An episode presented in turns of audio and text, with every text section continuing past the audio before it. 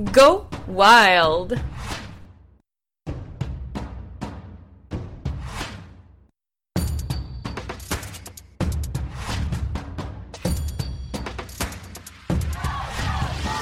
Salut!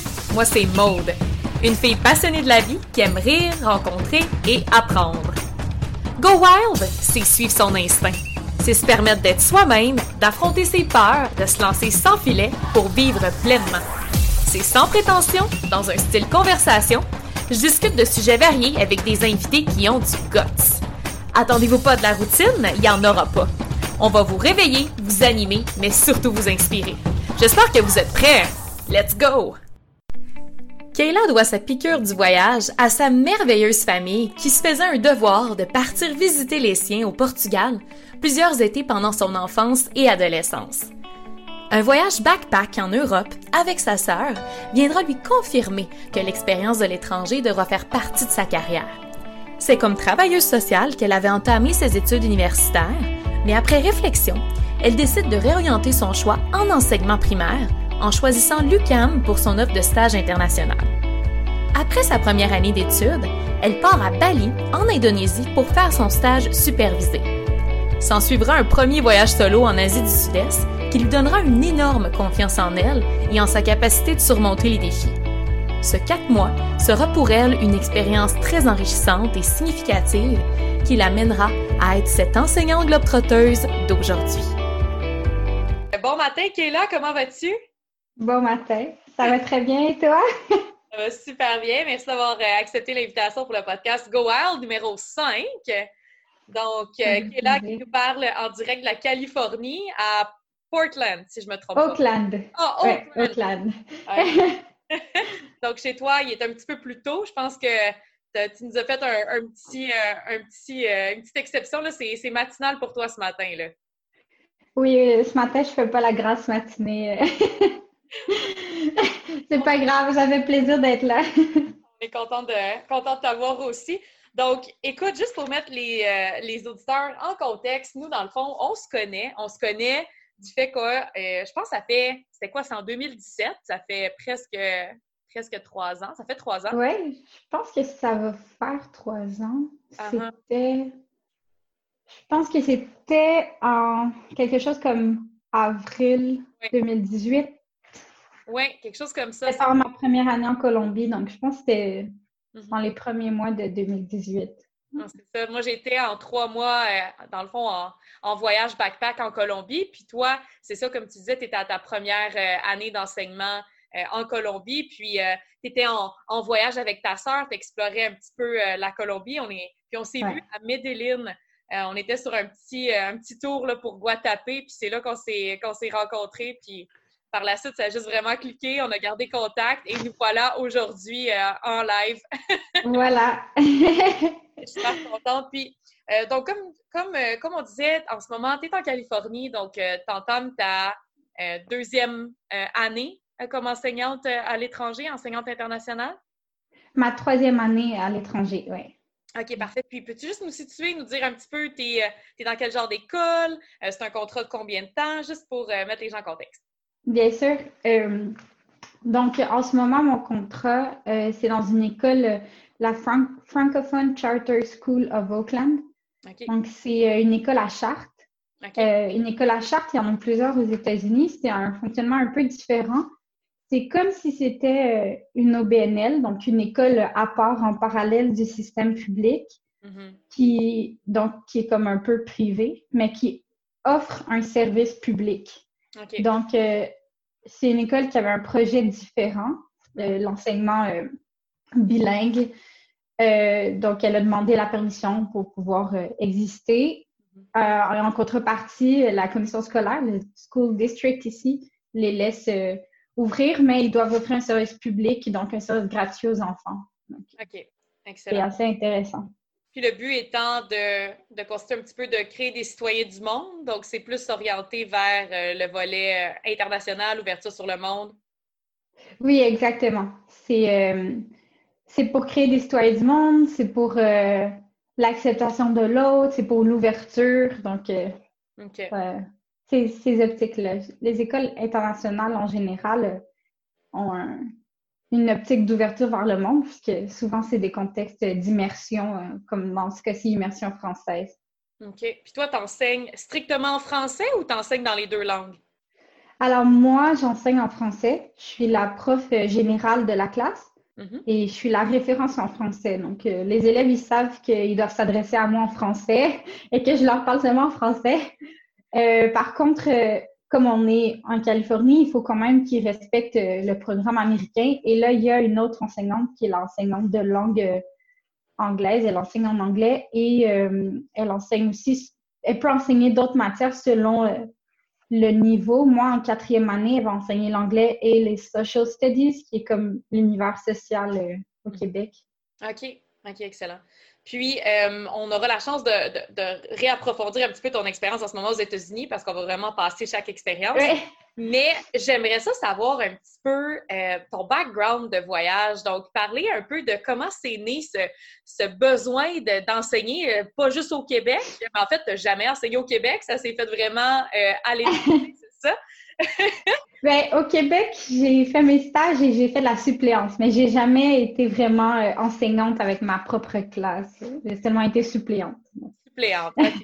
je comprends. Donc, comment est-ce que c'est né ce besoin-là d'aller enseigner à l'étranger, ta passion du voyage? Explique-moi comment c'est arrivé?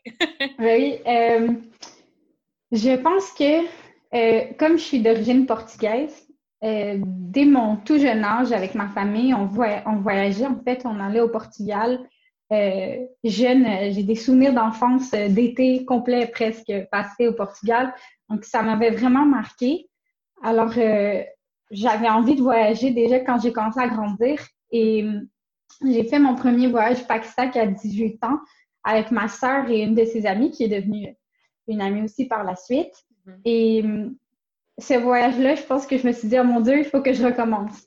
Mm-hmm. Et après, euh, quand je me suis inscrite en enseignement, le programme, j'ai choisi euh, l'université en fonction aussi du fait qu'à l'UCAM, ils offraient un stage euh, en enseignement à l'international. Donc, c'était déjà quelque chose que, mm-hmm. que je recherchais. Et là, après mon stage à l'international que j'ai fait à Bali en en Indonésie là, c'était confirmé. Euh, je pouvais pas, je me sentais pas tranquille. Quand je suis revenue au Québec après ce, stage, je me sentais pas tranquille tant que je me disais, tant que je me disais pas, OK, c'est bon, OK, là, tu vas retourner un jour, tu vas revivre une expérience comme ça. Donc, je te dirais que c'est d'abord l'amour du voyage qui est, arrivé. Et ensuite, avec ce stage-là, quand j'ai mélangé travail et voyage, là, je me suis dit, euh, ah oui, il faut que je recommence. oui. C'est ma recette gagnante. Puis, de parler justement de. Tu as effleuré Bali, Bali qui était ton premier, ta première expérience de stage à l'étranger. Puis, ouais. que tu nous en parles un petit peu plus? Euh, comment ça s'est présenté euh, à toi jusqu'au départ, puis ton expérience là-bas? Donc, euh, comment ça s'est déroulé?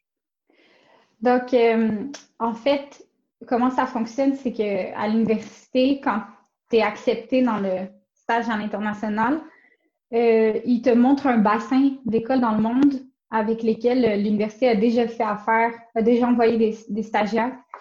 Et là, tu regardes un peu. Et là, c'est un peu comme, euh, tu sais, tu envoies des lettres et tu te questionnes aussi, est-ce que j'ai envie de d'avoir une expérience avec un choc culturel plus grand? Est-ce que j'ai envie de d'aller connaître un endroit que j'ai jamais connu et tout?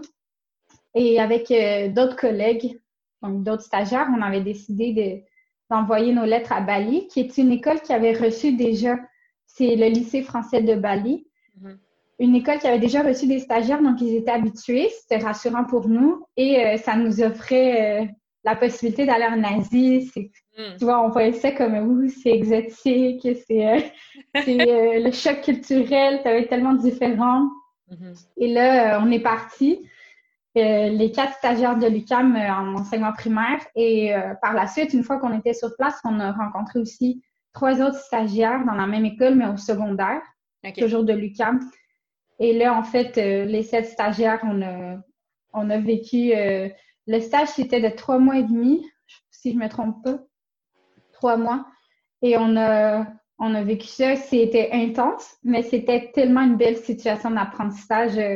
Mm-hmm moi, je ne dirais pas que c'était facile, mais je dirais que c'était vraiment ce qui m'a donné le goût, moi, de retenter la chance par après comme enseignante. OK. C'est ça, je, me souviens très bien, parce qu'on a eu un petit appel avant, mais tu me disais que tu avais un support aussi de ta superviseure de stage qui a vraiment aussi changé la donne. Fait que le fait d'avoir sentir supporté dans, ta première expérience, euh, oui. ça a vraiment changé. Je dirais que. Oh, pardon.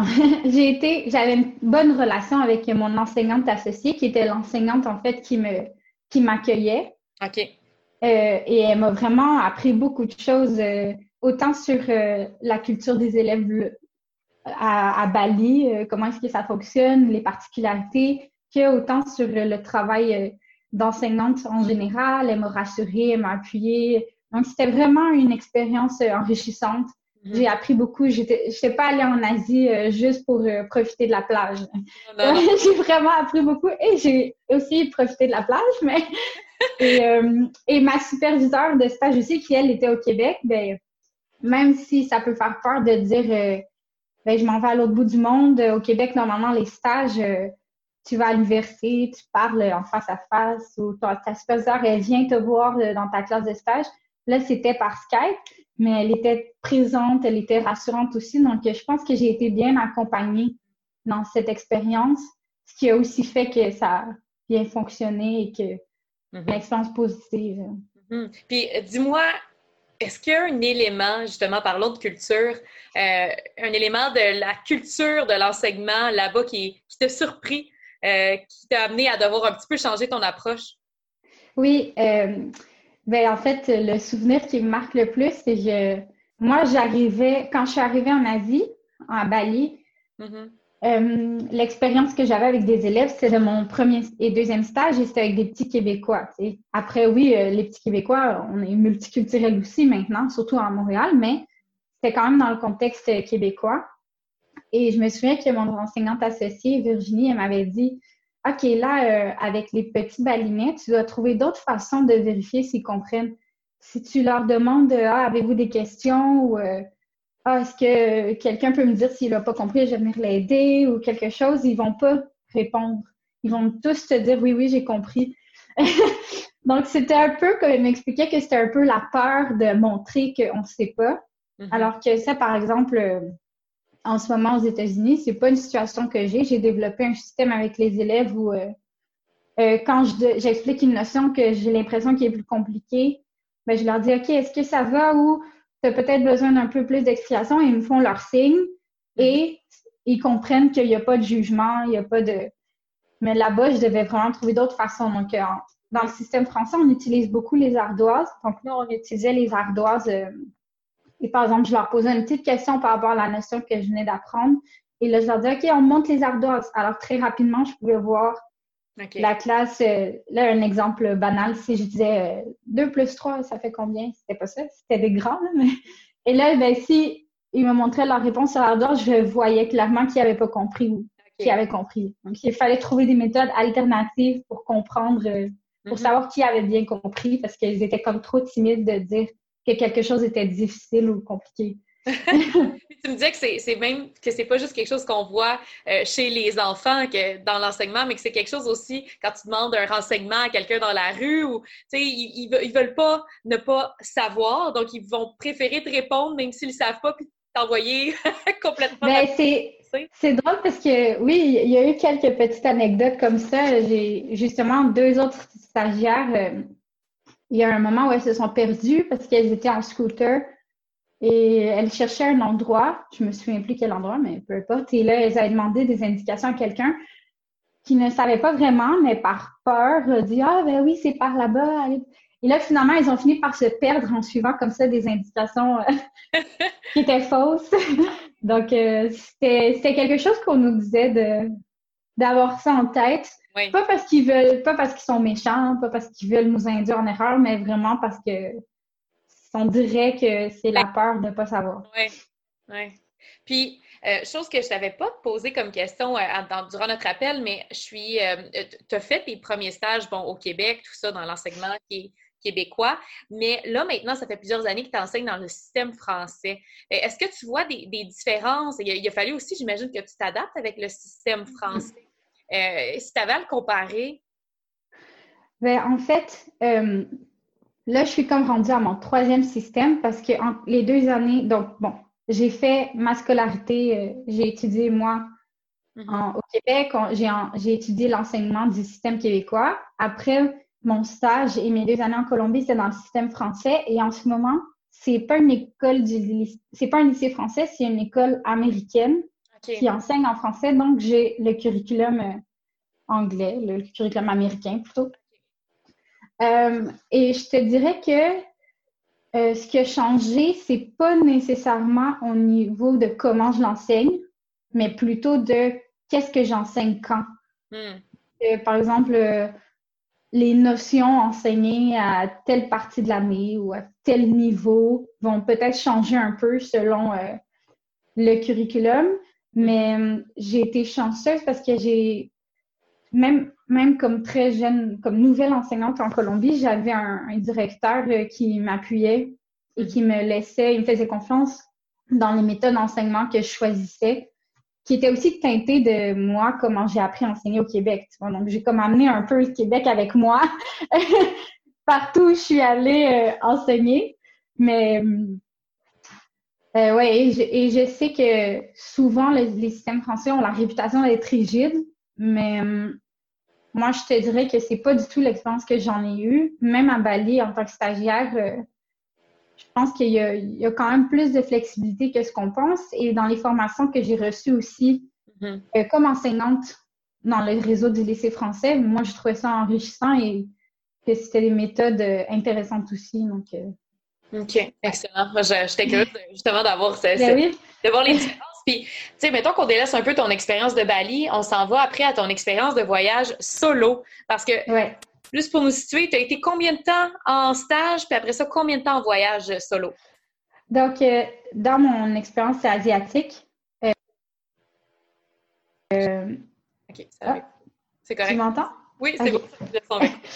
dans mon expérience asiatique, j'ai été six mois en fait en Asie. Et dans ces six mois, il y a quatre mois où j'étais à Bali et deux mois où je voyageais un peu solo. J'ai deux amis qui sont venus me rejoindre en Thaïlande.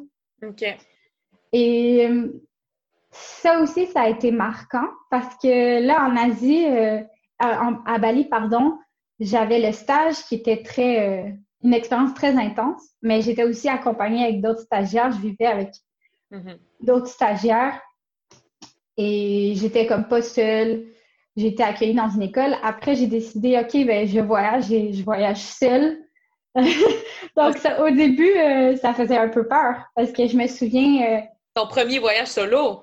Exactement, c'était mon premier voyage solo et c'était en Asie. Il y avait des gens au Québec qui me disaient euh, Oh mon Dieu, t'es courageuse. Donc, ça te fait aussi faire comme, ben voyons, tu vois dans quoi je m'embarque? Mais après Bali, je suis allée à Singapour et Singapour, c'est une grande ville tu vois, c'est comme si ça sonne plus familier. Mm-hmm. Euh, c'est très bien organisé. Donc euh, là, c'était super. Je suis restée trois jours. Mais après Singapour, je suis allée au Cambodge. Et là, c'est là que j'ai senti que j'étais seule. Je me souviens, euh, ma Max, c'est une grande alliée dans mes aventures à l'étranger. je l'ai appelée puis j'ai dit, maman, comme qu'est-ce que j'ai fait? Je suis venue ici toute seule. comment je fais? Puis elle est toujours de bons conseils. Puis elle m'a dit, mais non, ça va aller. Et au final, ça m'a duré, je te dirais, deux jours où j'étais comme plus ou moins à l'aise. Et après, euh, j'ai commencé à voir euh, tous les éléments intéressants de voyager seule aussi. Et je pense que euh, mon plus grand apprentissage, qui a aussi joué dans le fait que je me sentis à l'aise de partir seule en signant à l'étranger, mm-hmm. c'est que je me suis rendu compte, waouh, je suis capable d'en faire, tu sais, des choses toute seule. J'ai vécu toutes sortes de péripéties dans, dans ces, ce un mois et demi où j'étais vraiment seule. Et à chaque fois, ben. Tu t'en sortais? Ouais, je m'en sortais. Il y avait une solution où. Euh, et finalement, ça allait bien. J'ai vécu une super expérience. Tu sais, et, je raconte euh, l'exemple où euh, je me promenais à Bangkok après que mes amis soient partis. Et à Bangkok, euh, il y a tellement de monde que tu te perds dans le monde. Hmm. là, euh, j'étais allée visiter un marché et euh, mon sel avait plus de batterie.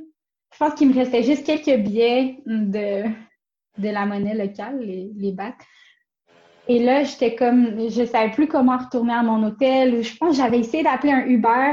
Et au moment où euh, le Uber arrivait, tu vois, c'était comme le scénario catastrophe, mon sel lâche. là, euh, j'étais genre comme, oh, qu'est-ce que je fais? Euh, comment je fais? Et là, j'étais en panique. Mais même dans ce scénario-là, ah oui, il commençait à faire noir aussi. Tu, sais, tu te dis. Total, la totale. Et là, il y a tu vois, j'ai été chanceuse même dans cette situation qui aurait pu, tu sais, mm-hmm. plus grave. Quelqu'un m'a vu, un jeune homme m'a vu, il a dit ah, Est-ce que tu as besoin d'aide? Et là, il m'a prêté son téléphone. J'ai appelé le, le, l'auberge jeunesse qui m'a expliqué comment me rendre en bus. Donc, j'avais assez de sous pour prendre le bus quand même. Et là, euh, après, quand j'ai descendu du bus, j'étais encore perdue. Mais là, un chauffeur de tuk-tuk m'a vu. Il m'a aussi demandé est-ce que tu as besoin d'aide? Et là, tu vois. Tout s'est placé. Oui. oui, tout s'est placé, mais il y a des moments dans ce.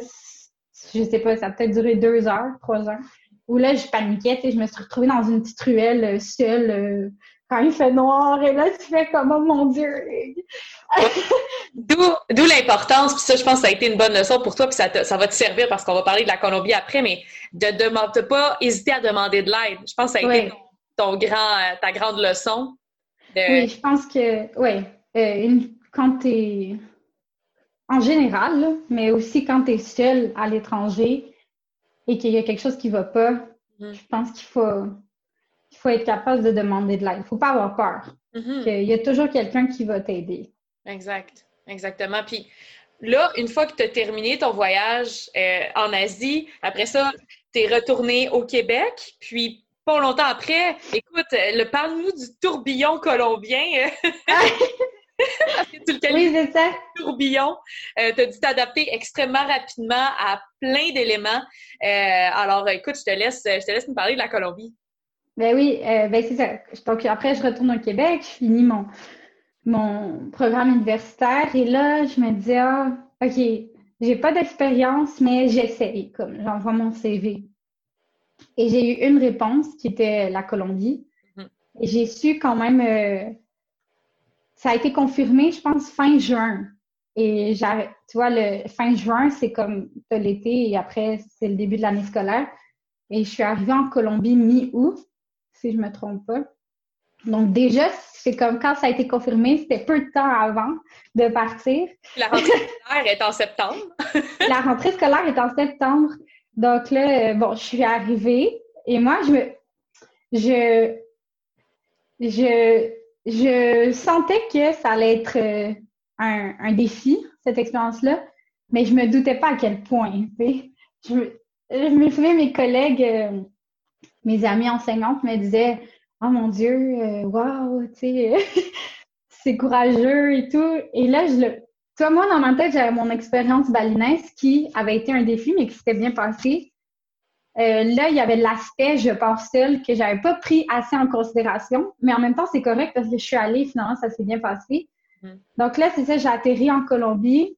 Je connais personne. L'unique personne que je connais, et à qui j'ai parlé, c'est le directeur qui m'a fait une entrevue par Skype et, euh, et euh, ben après, on s'est reparlé aussi, là, pour qu'il nous donne des conseils, des indications. Mm-hmm.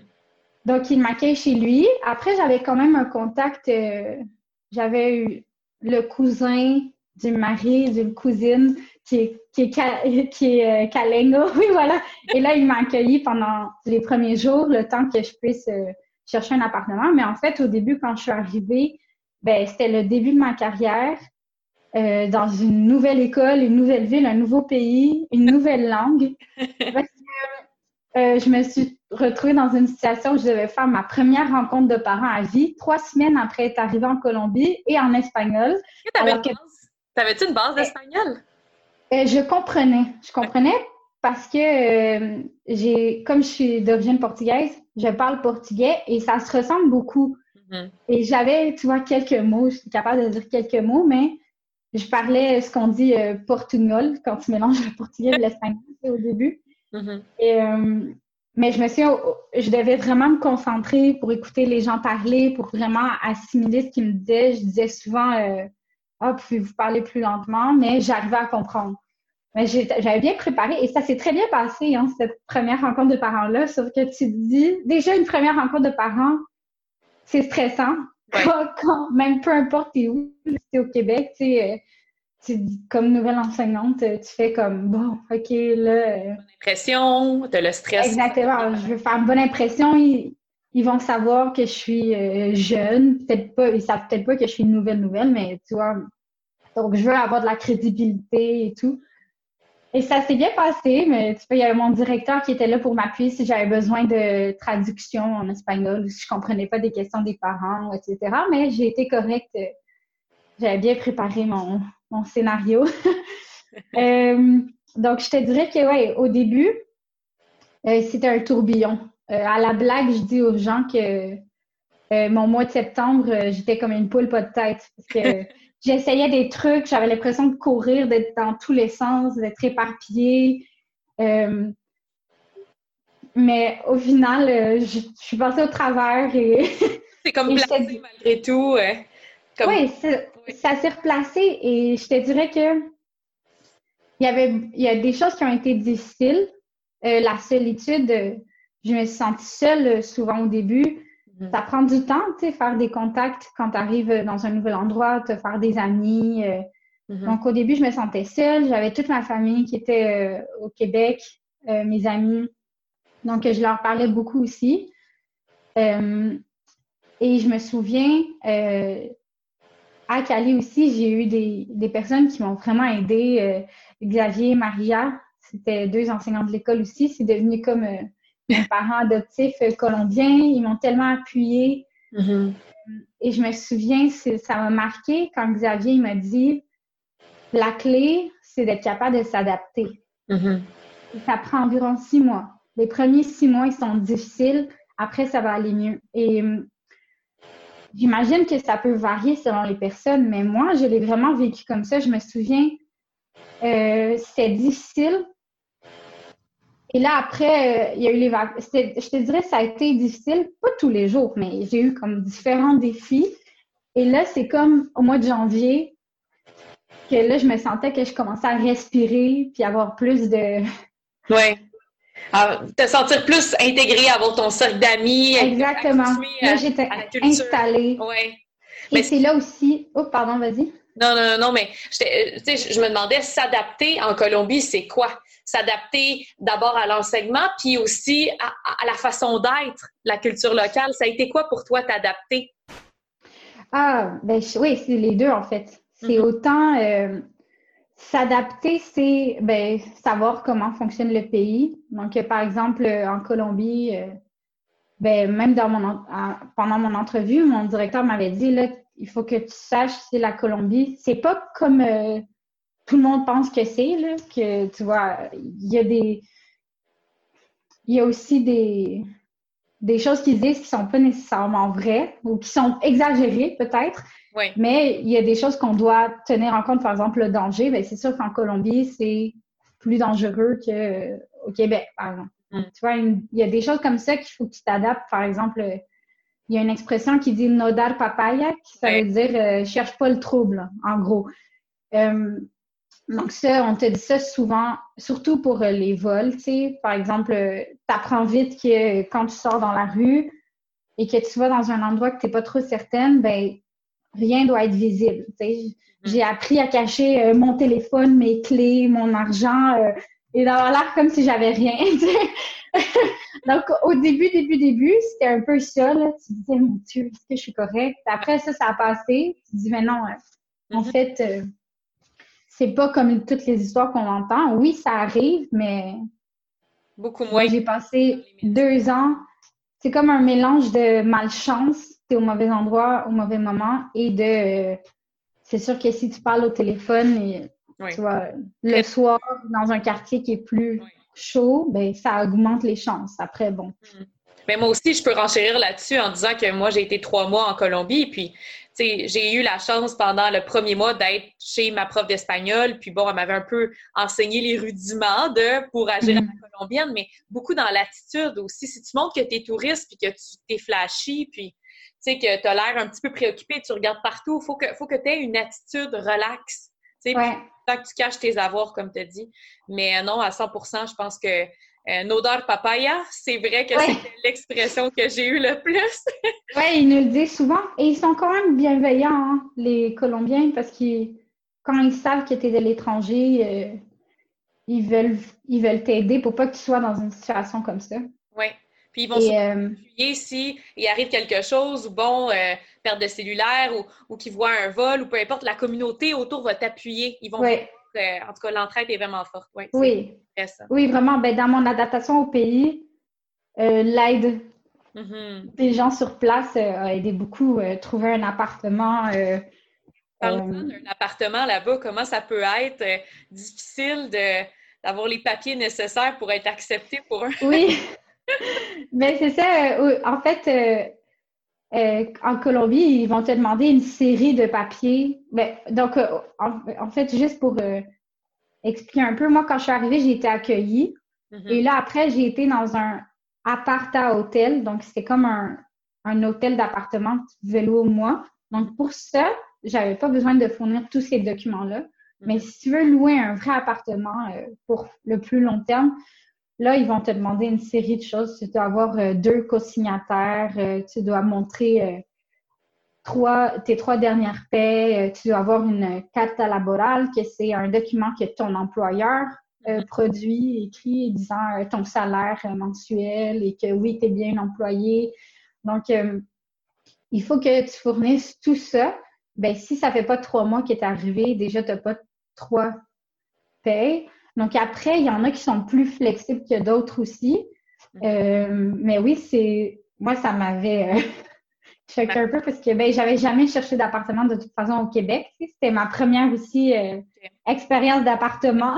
C'était beaucoup de premières fois cette année-là.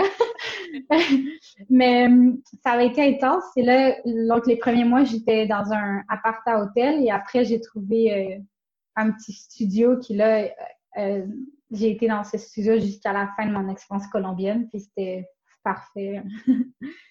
Oui, je, m'en souviens. Puis en plus, je l'avais visité, puis il était donc mignon, dans ton appartement. On avait eu une belle soirée. Une belle vue à Cali, la capitale de la salsa. oui, oui, oui, exactement.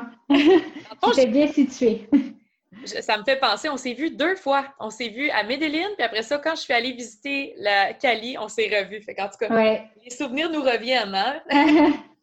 puis euh, aussi, côté enseignement, euh, ça a été quoi? Y a-t-il quelque chose qui t'a surpris dans la façon dont tu, tu enseignais? Les, Colombiens, est-ce qui t'ont surpris? Attends, je vais juste formuler ça comme il faut. Euh, je, pense que tu disais qu'il était très volubile. Il parlait beaucoup de la discipline un peu plus. C'est sûr que, euh, euh, tu vois, les petits, les élèves à Bali, ben, ils étaient. Il y a des traits culturels aussi, tu vois. Ils étaient plus calmes. Après, c'est des enfants aussi, donc qui ont de l'énergie, mais euh, à Cali, ce que j'ai remarqué, c'est qu'ils parlaient beaucoup. Ils parlaient tellement. Ils étaient super volubiles. Ils étaient doux, doux, doux. Et j'avais des tout petits, des deuxième années. Ils étaient adorables. Ils étaient très gentils. Il n'y avait aucune malice ou méchanceté. Mais mon Dieu, qui parlait. Il parlait, parlait, parlait, parlait, parlait. Ils n'arrêtaient pas. C'est vraiment l'énergie colombienne, mais tu le vois euh, quand tu les voyais en deuxième année, donc ils ont 7-8 ans, danser la salsa, par exemple. Ben là, euh, tu vois qu'ils ont ça dans le sang. tu vois, ça bouge. Hein, la Colombie, Cali, c'est ça. Ça parle, ça bouge, ça a de l'énergie ben, tu retrouves ça aussi euh, hmm. chez les enfants euh, je te dis, c'est impressionnant les voir danser. À la fin de l'année, on présentait, euh, euh, il y a la fête de la musique. Et là, on présentait donc des chants et une danse. Et ils apprennent très rapidement. moi, quand je suis arrivée en Colombie, j'avais aucune base de salsa, mais c'est aussi un peu ça qui m'attirait vers les pays, les pays d'Amérique latine c'est que je voulais apprendre à danser, je voulais apprendre l'espagnol. Et ben, j'ai appris les deux, mais moi, au début, quand j'arrive et que je les vois danser, je me disais, oh là là, ils sont meilleurs que moi. Hein? Même s'ils ont 7 ans. ah, t'as travaillé ton déhanchement, donc, Carla? Oui. Carla, j'ai dit Kayla! Oh my God, mais oui, effectivement. Euh, surtout Cali, on s'entend que tu es allée dans la ville euh, la, plus réputée pour euh, les potes salsa. Donc... la capitale mondiale de la salsa. Oui, exact. La barre était haute. Et là, on laisse un peu la Colombie, on s'en va ailleurs, les États-Unis. Et ça, est-ce que tu es retourné au Québec pour ensuite t'en aller aux États-Unis? Euh, donc, je suis retournée au Québec deux ou trois, deux fois, je crois, depuis mon expérience. Et là, entre, euh, entre la Colombie et les États-Unis, je ne suis pas retournée au Québec, je suis allée au Brésil voir mon copain. Mais je suis allée là pendant le temps des fêtes. j'ai comme, je suis séparée en trois pays. Le pays où j'enseigne, le Canada, parce qu'il y a ma famille au Québec, et euh, le Brésil, puisqu'il y a mon copain qui est là-bas. Donc euh, là, après, tu vois, c'est qui je visite quand. et, Comment ça Mais j'essaie de retourner euh, quand c'est possible au Québec, oui. et en fait, oui, c'est ça. Donc, je suis arrivée aux États-Unis et l'adaptation n'est pas la même. premièrement parce que, ben, l'adaptation à l'enseignement, j'ai déjà deux années d'enseignement dans le corps. Donc, je suis quand même une jeune enseignante. Je, pense qu'on peut quand même me considérer comme débutante, mais je débute pas de zéro. Je, suis plus à la, à la ligne de départ. Euh, après, euh, culturellement, c'est sûr que les États-Unis, la Californie, ça ressemble quand même plus au Québec. Mm-hmm. Euh, donc, l'adaptation aussi a été différente. Pas qu'il n'y en a pas eu, parce qu'il y a des choses même que j'avais oubliées. J'avais oublié comment c'était. Euh, après avoir vécu deux ans en Colombie, des fois, les gens me posent des questions. Ah, mais c'était pas comme ça au Québec? Puis je me dis, mais je sais plus. On dirait que je sais plus, tu sais. Et par exemple, le retour à la technologie, il y a des choses que je sais pas que j'oubliais que c'était possible, tu sais. Avoir plus de ressources, j'imagine. Écoute, là, je fais euh, une supposition, mais plus de ressources là où tu es en ce moment qu'à Bali puis euh, en Colombie? Euh, je sais pas si j'ai plus de ressources, mais je dirais que c'est différent, peut-être. OK. Mais hum, par contre, c'est quand même une nouvelle école, une nouvelle ville. Donc, il y a quand même toujours de la découverte, c'est ce que je recherche aussi dans mon expérience à l'international. Oui. Et euh, la Californie, ben, c'était aussi euh, un État des États-Unis qui m'intéressait. Donc, euh, à connaître nos, voisins américains. donc, voilà. Et là, donc là, ça fait, on est au mois de, de mars. Donc, l'année euh, va terminer dans quelques mois, donc je suis en train de compléter ma première année. Et euh, ah oui, c'est ça, euh, je, pense que tu m'as demandé plus tôt. c'est des contrats de un an, moi, que j'ai eu jusqu'à maintenant. Mm-hmm. en Colombie, c'était un contrat de un an aussi, sauf que mon visa, il était plus flexible. Ici, aux États-Unis, le visa, c'est un visa de trois ans que tu peux tu peux, avec, euh, je pense, s'il y a une entente entre le sponsor et ton école, si ça va bien, tu peux prolonger de deux années supplémentaires, mais à la base, c'est trois ans. Donc, euh, euh, même quelqu'un qui voudrait rester éternellement, sur ce visa, tu peux pas. Après, je ne sais pas s'il y a d'autres types de visas ou il y a des enseignants à l'école qui sont aussi résidents, sont francophones, mais sont résidents des États-Unis. Les parcours sont différents, en fait. Quand tu retrouves des enseignants à l'étranger, chacun a un parcours euh, différent. Mais c'est en termes de visa, comme tu dis, je pense que ça, ça peut être quand même une question fréquente. Tu peux extensionner, tu peux allonger jusqu'à cinq ans. C'est quand même, c'est bon, c'est bon à savoir. Puis, toi, comment, euh, comme, tu on, va tranquillement aller plus vers, euh, vers la fin, mais je suis curieuse de savoir comment est-ce que tu entrevois un peu le futur? Parce que là, tu mhm. termines ton année, euh, tu disais peut-être encore un an à expérimenter euh, une expérimenter un autre pays, bref, puis après ça, voir avec ton copain. Donc, comment, comment tu vois ça? Oui. je te dirais qu'à long, long terme, je me verrais m'installer dans un pays. Hmm, moi, j'aimerais bien retourner au Canada un jour, tu vois, parce que ma famille est là. Parce que aussi, en voyageant, je me rends compte que, ah ben, tu sais, c'est pratique d'avoir un, système euh, d'école publique relativement bon. Mm-hmm. Il n'est pas parfait, c'est sûr, on peut toujours s'améliorer, mais quand je le compare, par exemple, à celui euh, de la Colombie ou celui du Brésil, ben là, tu vois, ah ben, on est quand même pas pire. Tu sais, on, on réussit bien aussi dans les tests internationaux. Euh, quand tu regardes la sécurité, quand tu regardes euh, l'accès aux soins de santé, par exemple ici aux États-Unis, mais c'est plus sécuritaire. Euh, le système d'éducation publique, c'est sûr qu'il est meilleur qu'en Colombie et au Brésil, sauf que ben, quelqu'un qui n'a pas d'assurance santé, ben, il peut payer très cher, tu vois, pour avoir des soins médicaux, alors que nous, on est, on est, bien à ce niveau-là. On a des temps d'attente et tout. Comme je dis, c'est pas parfait, c'est que quand tu compares, ben là, tu fais aussi comme, ben, finalement, c'est pas si pire, tu sais. Euh... Choisir qu'est-ce qui prime pour nous, les, nos valeurs, puis nos oui, exactement. Mhm. Oui, je pense qu'au niveau de, au niveau euh, culturel, au niveau de la société, ben, même si je suis à l'étranger, je continue à, avoir un fort attachement au mhm. Québec. Donc moi, je me verrais euh, à long terme retourner au Québec. Mais après, je ne sais pas non plus qu'est-ce qui va se passer, parce que comme pour l'instant, ben, je suis ici. Après, j'ai un copain euh, qui est au Brésil. Euh, j'aimerais continuer peut-être un an ou deux à l'étranger. Euh, je pense qu'en ce moment, je me sens que j'y vais avec ce que la vie va m'offrir, dans le sens que j'ai déjà vécu trois années. Si jamais je retourne au Québec, ben, je vais pas être déçue.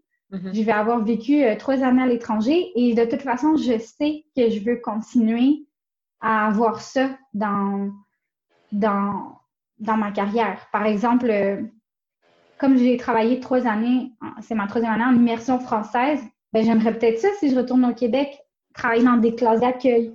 Mm. je serais comme dans un contexte euh, similaire ou continuer une maîtrise, en faire une maîtrise euh, en éducation, mais dans un, un, thème éducatif relié à cette expérience internationale que j'ai eue. Donc, je pense que j'ai quand même gardé ça, même si je retourne au Québec. Donc, mhm. c'est ce qui me rassure aussi parce que j'ai adoré euh, mon expérience. Et sinon, si j'ai l'opportunité de continuer ailleurs, ben, en ce moment, je regarde, euh, par exemple, en Europe ou au Brésil aussi. Mhm. Ton euh, copain, est-ce que, excuse-moi de t'interrompre, mais ton copain, est-ce que le Québec, c'est quelque chose qu'il envisagerait quand une fois qu'il va terminer ses études? Ben, en fait, nous, on s'est rencontrés au Québec avant que je parte et avant que lui retourne au Brésil. Donc, euh, il connaît le Québec et il envisagerait, oui, d'y retourner. Après, c'est qu'on ne sait pas. Lui, il est, euh, il est, aux études en ce moment. C'est pour ça qu'on n'est pas euh, ensemble, puisque, bon, pour les circonstances de la vie. Mais, et moi, ça me permet de profiter de, du monde en attendant qu'il finisse ses études. Donc, je te dirais que oui, il est ouvert, mais après, ça dépend aussi de comment ça se passe lui euh, après euh, qu'il est gradué euh, au niveau professionnel. Donc, mm. c'est pour ça que je dis, on va voir ce qui va se passer. À, long terme, c'est sûr que j'aimerais ça dire, ah, je retourne au Québec, mais peut-être que je, peut-être que je vais être surprise puis qu'on va atterrir au Portugal ou, tu sais. Vous seriez pas mal pris. le chemin entre les deux, tu sais. Oui, c'est ça, ça parle portugais. comme brésilien, il y a beaucoup de ponts Portugal-Brésil, ben, moi, j'ai mes origines portugaises, donc ma famille aussi, ce serait peut-être. Euh, bon, elle est loin, mais elle est au Portugal, on va la voir. tu vas en visiter aussi, c'est comme ça fait partie de, la. De la mais je dis ça comme ça, mais mm je sais pas, c'est. Euh, Go with the flow, comme on dit. Ben, c'est ça. C'est comme ma famille aussi me pose beaucoup de questions. Bon, est-ce que tu vas revenir au Québec un jour? est-ce qu'on t'a perdu, là? Est-ce qu'on t'a perdu dans le monde? mais euh, ma préférence, pour l'instant, je te dirais, je pense que je vais retourner au Québec un jour. Hmm. Euh, et si j'ai l'opportunité, je continuerai un ou deux ans de plus à l'étranger. Sinon, je retourne, puis j'ai d'autres projets euh, en tête. Des opportunités internationales à même le Québec. ben voilà, à suivre. Écoute, je te file, moi, c'est comme touriste dans ma ville, fait que... ah voilà, c'est ça! Exactement. Euh, je, me demandais aussi, tu sais, on remonte à il y a trois ans, la Kayla qui partait, premier stage à l'étranger, à Bali, puis la Kayla qui maintenant, euh, écoute, a presque trois années d'enseignante à l'international, différents pays. Elle est comment? C'est quoi le changement euh, qui s'est amorcé? C'est quoi les différences? Bien, je te dirais que la Kayla d'aujourd'hui, elle a beaucoup plus confiance. Mm-hmm. Confiance en elle et confiance en ses capacités aussi. Euh, ben justement, ce voyage, surtout la partie solo en Asie, comme j'avais passé au travers de toutes ces choses-là, ben, quand je suis revenue au Québec, je me suis dit, waouh, tu sais, je suis capable de me débrouiller, tu sais, même si je suis toute seule. Euh. donc, c'était pas toujours facile, tu sais, des fois tu paniques, mais euh, et après avoir vécu une première année en Colombie, c'est la même chose. Je me disais, au début, là, je paniquais tellement, j'appelais, j'avais appelé ma mère la première semaine d'école, tu sais. Puis je lui avais dit, maman, je pense que je me suis lancé un défi trop grand, tu sais.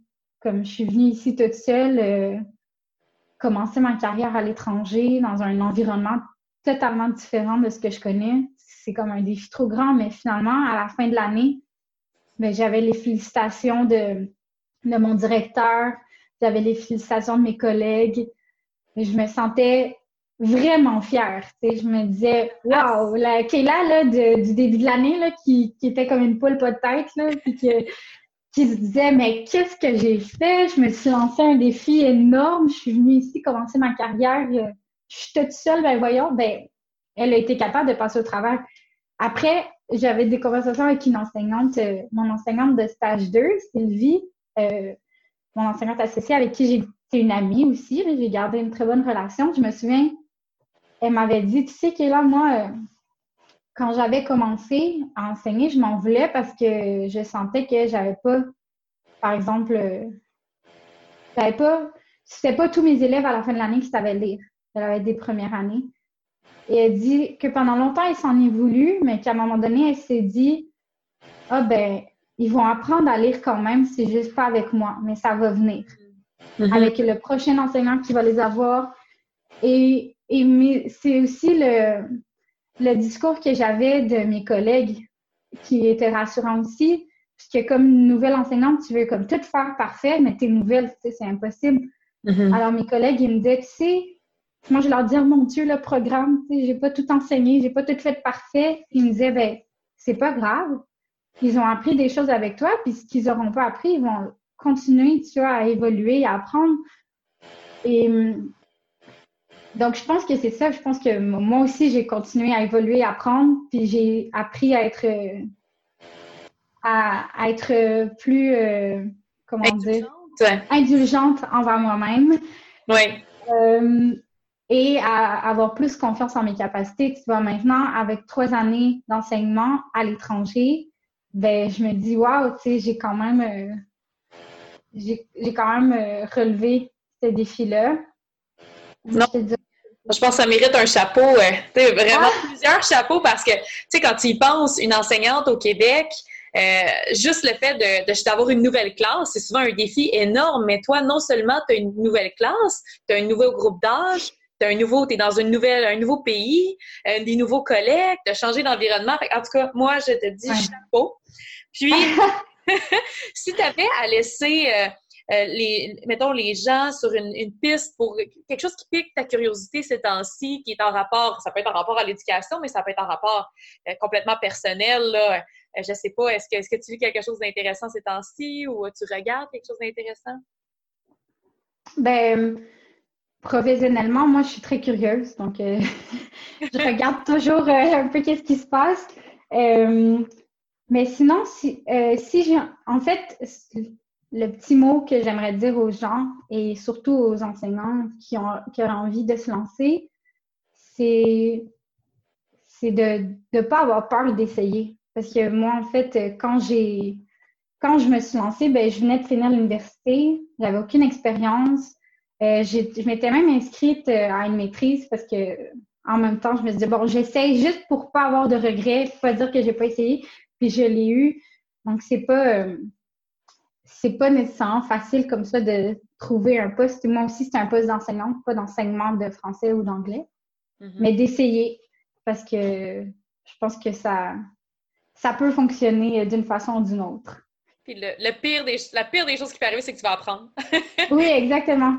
Et il y a des ressources aussi. Euh, donc, euh, euh, je pense qu'on on, s'en était parlé avant, mais il y a des ressources sur Internet. Donc, ça, ça peut être un petit, un petit conseil pour les gens qui cherchent.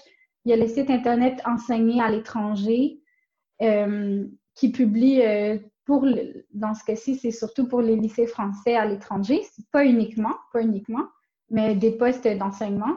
Mm-hmm. Donc, moi, c'est dans ce site que j'ai trouvé aussi, donc ça peut être une information intéressante à partager 100% Puis je vais m'assurer de mettre tous les liens que, à lesquels tu as pensé, je vais m'assurer de les mettre en descriptif de, de podcast. Puis, euh, puis voilà, écoute, Kayla, je te remercie tellement, tellement, tellement pour, euh, pour ta belle présence aujourd'hui, toutes les informations super intéressantes qui vont servir autant des enseignantes que des gens curieux qui veulent savoir c'est quoi la réalité d'être un expat. Euh, sur ce, guys, je vous donne rendez-vous dans deux semaines pour un autre podcast de Go Wild. Merci, Kayla. Merci beaucoup. Merci. Bye bye. Bye.